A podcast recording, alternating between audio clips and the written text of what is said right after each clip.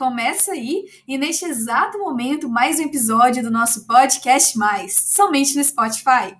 Hoje eu, Maria Luísa Pardini, falarei sobre, ó, oh, acho que você já percebeu pelo título, né?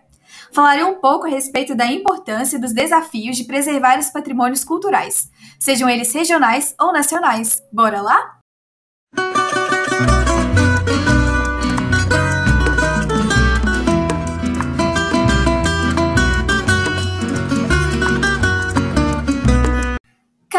Você não saiba, a noção de patrimônio está relacionada com aquilo que é transmitido como herança.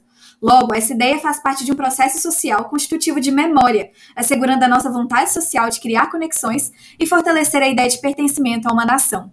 Então, meu caro, é de suma importância a preservação do patrimônio brasileiro, já que ele representa a formação da nossa história cultural e constrói a nossa identidade. Os prédios históricos, assim como as festas religiosas, cantos e danças, refletem as características históricas do local onde se encontram e o modo de vida de seus habitantes. Logo, é preciso que a população reconheça a preciosidade dos patrimônios, assim como é essencial cobrar das autoridades responsáveis a preservação de nossa história. Dessa forma, o Instituto do Patrimônio Histórico e Artístico Nacional, mais conhecido como IFAM, é uma das mais antigas instituições do Brasil, formada em 1937 e a primeira na América Latina a desenvolver uma política de preservação ao patrimônio cultural. O Instituto tem atuado com excelência nessas últimas décadas, muitas vezes sobrevivendo a orçamentos restritivos, ao número reduzido de funcionários e à incompreensão de gestões sobre o valor de seu trabalho para a construção histórica do Brasil.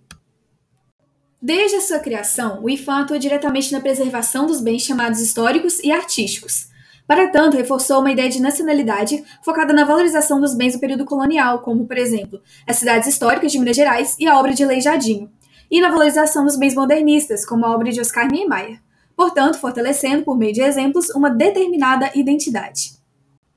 Quando foi criado, o IFAM focou sua atuação na proteção de bens móveis e imóveis de valor monumental, também chamadas obras de arte de valor excepcional, estavam entre os bens protegidos pelo instrumento do tombamento, o qual preserva a materialidade de um bem.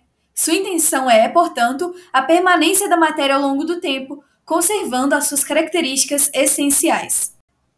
Mas foi na Constituição Federal de 1988 que a dimensão imaterial do patrimônio ganhou maior vulto, quando se reconheceu a inclusão dos bens culturais que sejam referência dos diferentes grupos formadores da sociedade brasileira, tirando o foco de uma história nacional única para a ideia de diversidade cultural, a partir do direito à diferença e da convivência entre culturas distintas.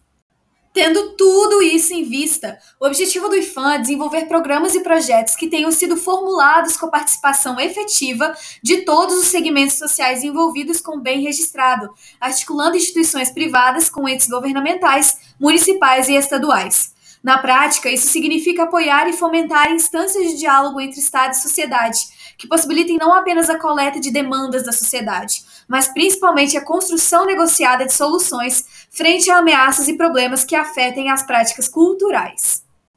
O apoio a esses espaços de diálogo tem sido um grande desafio, principalmente porque não existe no Brasil um sistema de patrimônio onde os papéis das várias instâncias e os princípios das políticas patrimoniais estejam claramente definidos junto a estados e municípios.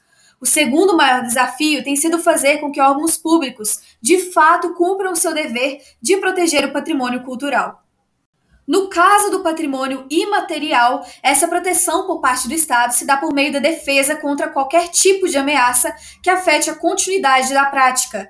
Essas ameaças vão desde a banalização de elementos sagrados devido à sua utilização indiscriminada como símbolo étnico em produtos comerciais voltados para turistas, até a pressão mercadológica sobre formas de produção tradicionalmente voltadas para atendimento em escala regional e que, em contexto de modernização, passaram a ser impactadas pelas demandas de um mercado com lógica industrial. Assim, por exemplo, os queijos tradicionais de regiões mineiras precisavam atender exigências sanitárias idênticas à de grandes indústrias.